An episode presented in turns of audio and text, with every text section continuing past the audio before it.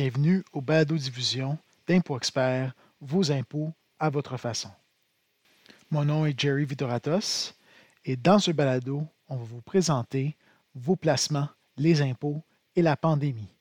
Comment garder la tête froide quand les temps sont durs? En temps de crise, l'une des premières choses à souffrir sont nos investissements. Il n'est pas rare de voir des pertes à deux chiffres pendant ces périodes. Notre premier instinct est de vendre ces investissements et d'essayer d'accumuler des liquidités. Mais est-ce la bonne approche? Est-ce une stratégie gagnante de synchroniser le marché, particulièrement à la long terme? Avant d'aborder cette discussion, on voulait apporter une précision. Le but de ce balado n'est pas de vous guider dans vos investissements. Il est impératif de consulter avec un conseiller financier agréé avant d'agir. Le balado devrait vous donner à réfléchir afin d'éviter de prendre des décisions hâtives concernant votre portefeuille. Revenons maintenant à notre sujet, de vendre ou de ne pas vendre durant une crise. La pensée conventionnelle nous dit de vendre, d'épargner les liquidités, d'attendre la fin de la crise et de racheter quand tout revient à la normale. Mais est-ce la bonne approche? particulièrement à la long terme? Les recherches menées au fil des ans montrent que ce n'est pas nécessairement la bonne approche.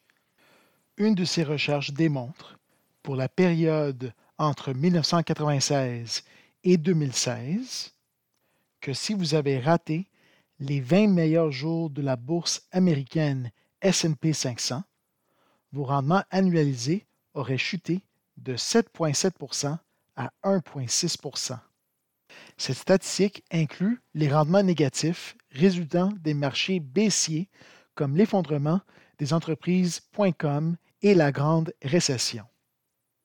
C'est incroyable la différence que quelques jours peuvent avoir sur une période de 20 ans. Ce que ces chiffres démontrent, c'est qu'on ne peut pas synchroniser le marché. Pour des rendements supérieurs, c'est la durée de votre participation qui est votre allié et non pas la détermination d'un moment propice. Pour avoir plus de détails sur cette étude, vous pouvez consulter notre blog sur notre site impoexpert.ca. Vous allez sur l'onglet Conseils et outils et vous sélectionnez Blog d'impôt expert. Vous allez retrouver l'article Vos placements, les impôts et la pandémie. Comment garder la tête froide quand les temps sont durs. Comme ce balado est relié à la fiscalité, on va voir maintenant les conséquences fiscales d'une vente d'investissement dans une crise. Il y a des fortes chances que la vente d'investissement dans une crise sont faites à perte. Donc l'approche que je prends dans ce balado, c'est de voir comment ces pertes affecteront votre déclaration de revenus. Si vos placements se retrouvent dans des comptes non enregistrés, en d'autres mots, ce sont des comptes imposables et non pas des comptes à l'abri d'impôts, comme un REER ou un CELI, les pertes subies seront considérées comme des pertes en capital. Et à ce titre, elles pourront être appliquées contre tout gain capital imposable réalisé durant l'année. Si vos placements se retrouvent dans un compte à l'abri d'impôts, par exemple un compte REER ou un compte CELI, vos pertes ne seront pas déductibles puisque les fonds sont placés dans des comptes qui sont à l'abri de l'impôt. Le fait que les pertes ne sont pas déductibles dans ces fonds enregistrés ou à libre d'impôt devrait être une considération majeure pour vous avant de considérer de vendre ces investissements.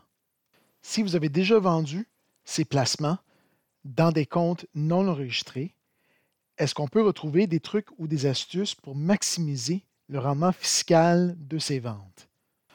En premier lieu, si vous voulez racheter les mêmes sociétés que vous avez vendues, prenez garde au piège de la perte apparente.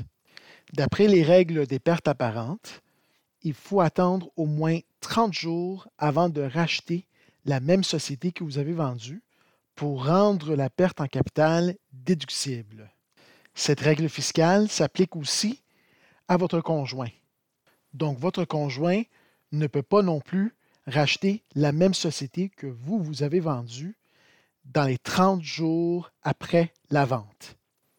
Un autre truc que vous pouvez utiliser, si particulièrement vous n'avez pas de gain en capital imposable durant l'année, c'est de reporter vos pertes rétroactivement dans les trois années précédentes. Pour être capable d'appliquer ces pertes rétroactivement, il faut avoir des gains en capital durant ces trois années précédentes. Vous pouvez faire la demande des pertes en capital rétroactif à l'aide des formulaires T1A du côté fédéral et le TP 1012 du côté provincial. Les deux formulaires se retrouvent dans Impôt Expert. Une autre façon d'optimiser des placements perdants dans des comptes non enregistrés consiste à réinvestir les sommes récupérées dans un compte libre d'impôt comme un REER ou un CELI. Ceci vous permet d'utiliser les fonds pour effectuer une cotisation déductible sur votre déclaration de revenus, comme avec une cotisation de REER, ou de garder libre d'impôt tout gain futur tiré de ces fonds, comme dans un compte CELI. Sachez que les règles des pertes apparentes, qu'on vient juste de discuter, sont applicables pour ces cotisations dans les comptes à l'abri d'impôt, comme des comptes de REER ou de CELI. Pour plus de détails sur le sujet de ce balado, veuillez consulter notre site web impoexpert.ca. Cliquez sur l'onglet Conseils et outils et sélectionnez Blog d'Impo Expert. Merci beaucoup de nous avoir entendus.